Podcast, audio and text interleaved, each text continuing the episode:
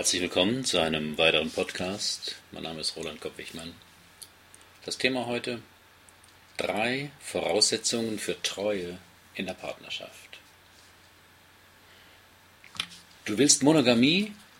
Heirate einen Schwan, bekommt die Hauptdarstellerin in dem Film Sodbrennen als Trost zu hören. Doch seitdem Wissenschaftler selbst die lebenslange Treue der Schwäne und Kaiserpinguine als Mythos entlarvt haben, wird klar, Monogamie ist nicht natürlich in uns Menschen angelegt. Aber die Diskussion über das Vorhandensein oder Fehlen des sogenannten Treuegens Vasopressin führt in eine falsche Richtung. Der polnische Aphoristiker Jerzy Letz hat die Grenzen der biologischen Argumentation für menschliche Verhaltensweisen mit zwei Fragen geistreich beantwortet. Ist es ein Fortschritt, wenn ein Kannibale Messer und Gabel benutzt? Wie kann man einen Menschen für eine unmenschliche Tat verurteilen? Aber zurück zur Treue. Nachdem ich in einem anderen Blogbeitrag die drei wichtigsten Gründe, warum Menschen fremdgehen oder Affären haben, beschrieben habe, geht es diesmal darum, warum Menschen treu sind. Ich sehe drei Veranlassungen, drei Gründe. Erstens, treu sein ist kein Gefühl, sondern eine Entscheidung. Diese Entscheidung hat damit zu tun, dass der andere für uns einzigartig ist und nicht austauschbar. Und ich hoffentlich für ihn auch. Diese Treue ist dann eine freiwillige Verpflichtung, ein Commitment, keine moralische Zwangsjacke oder ein kirchliches Treuegebot, dem ich mich unterwerfe, sondern eine freiwillige Entscheidung, obwohl ich ahne, dass das Zusammensein mit dem einen oder anderen Menschen irgendwo auf der Welt vermutlich auch nett wäre. Es ist die Entscheidung, in die Tiefe zu gehen, statt in die Breite. So wie ja auch die Liebe in einer längeren Partnerschaft immer wieder eine Entscheidung braucht. Vor allem dann, wenn es in der Beziehung kriselt oder man am anderen etwas auszusetzen hat. Zu dieser Entscheidung gehört die schmerzliche Einsicht, dass der andere uns nicht dauernd glücklich oder zufrieden machen kann. Wir können uns das wünschen und hoffentlich passiert es auch immer wieder, aber wir haben keinen Anspruch darauf. Menschen, die untreu sind, verweigern diese Entscheidung oder scheuen die Tragweite. Sie hoffen und warten noch auf etwas Besseres. Dagegen ist nichts einzuwenden, doch der Preis ist zumeist eine innere Unruhe und Anspannung. Man ist noch auf der Suche. Wer sich für einen Menschen und die Treue zu ihm entschieden hat, kann das wie ein Zuhause-Sein erleben so wie es ja an einem bestimmten Punkt im Leben auch wichtig ist, sich örtlich niederzulassen, anstatt alle paar Jahre umzusiedeln oder dauernd davon zu träumen, woanders zu leben oder gar auszuwandern. Zweitens, treu sein braucht ein starkes Ich. In der Verliebtheit idealisieren wir den Partner, sind wir blind für seine Eigenheiten und Schwächen, Dadurch fühlen wir uns in unseren guten Seiten wahrgenommen, bestätigt und aufgewertet. Auch am anderen sehen wir nur das Beste, fühlen uns von ihm angezogen, bereichert und belebt. Diese gegenseitige Idealisierung bewirkt die Verzauberung und das Rauschhafte, das uns dazu bringt, nächtelang mit dem anderen zu reden, alles von ihm wissen zu wollen. Mit der Zeit tauchen die ersten Konflikte auf. Unverträglichkeiten werden sichtbar.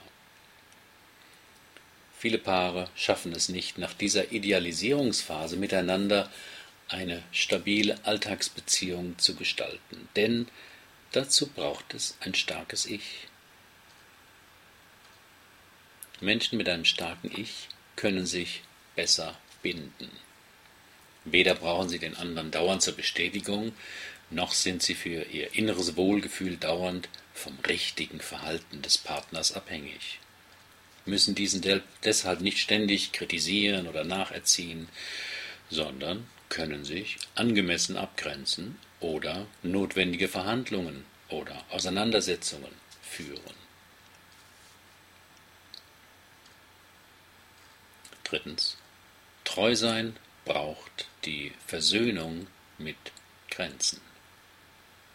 Menschen, die fremdgehen und vor allem jene mit längeren heimlichen Beziehungen, wollen das Leben gerne aufspalten, das sichere und bewährte behalten und gleichzeitig das Aufregende und Neue erleben. So verständlich und menschlich der Wunsch ist, er scheitert, solange man ihn nicht nur heimlich lebt, oft an der Wirklichkeit. So kommen in meine Paartherapiepraxis immer wieder Menschen, die sich nach einer bestimmten Zeit, die oft auf Monate vorhersehbar ist, von ihrem Partner und dem Geliebten trennen müssen. Sie wollen, dass das Gute, das Aufregende, das Besondere niemals aufhört. Und übersehen dabei, dass das Kostbare des Anfangs nur möglich wird durch die Begrenzung, durch das Ende. Ich schreibe dies hier in einem Strandcafé im Nordosten Mallorcas, genieße die Sonne, das glitzernde Meer, die angenehm laue Luft und stelle mir immer mal wieder vor, ganz hier zu leben und zu arbeiten. Doch weiß ich auch, dass ich das Meer und das Wetter hier vor allem deshalb so schön finde, weil es für mich in Deutschland nicht alltäglich ist. Die Bedienung, die mir den Kaffee bringt, schaut nicht so oft aufs Meer hinaus wie ich. Für sie ist es nichts Besonderes mehr. Bezogen auf die Partnerschaft heißt das, dass uns der andere niemals alles bieten oder sein kann, was man sich vielleicht wünscht. Also die eierlegende Wollmilchsau der Beziehung, gut aussehend, aber treu, humorvoll für sich und unsere Schwächen, verlässlich, aber nicht langweilig, leidenschaftlich, aber nicht eifersüchtig, gut verdienend, aber nicht kleinlich und so weiter. Die gute Nachricht. Wir müssen auch nicht alles für den anderen sein, dürfen Schwächen haben und Macken.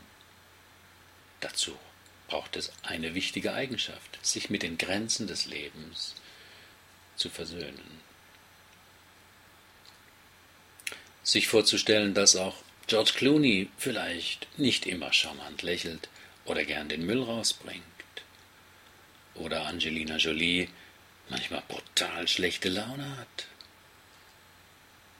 Konkret auf den Partner oder die Partnerin bezogen heißt das, schauen Sie mehr auf das, was da ist, anstatt vor allem auf das zu schielen, was fehlt oder ein anderer haben könnte. Die von mir hier beschriebenen Voraussetzungen für Treue sind nicht einfach herzustellen, sondern erfordern meist eine längere innere Auseinandersetzung mit sich selbst. Den zuweilen schmerzlichen Abschied von Illusionen über sich selbst. Die Auseinandersetzung beinhaltet meist auch die Arbeit an den gemachten Beziehungserfahrungen in Kindheit und Jugend, die das heutige Leben unnötig belasten und begrenzen. Und das liebevolle Annehmen all jener Anteile in uns, die sich einer Veränderung beharrlich widersetzen. Herzlichen Dank für Ihre Aufmerksamkeit. Bis zum nächsten Mal.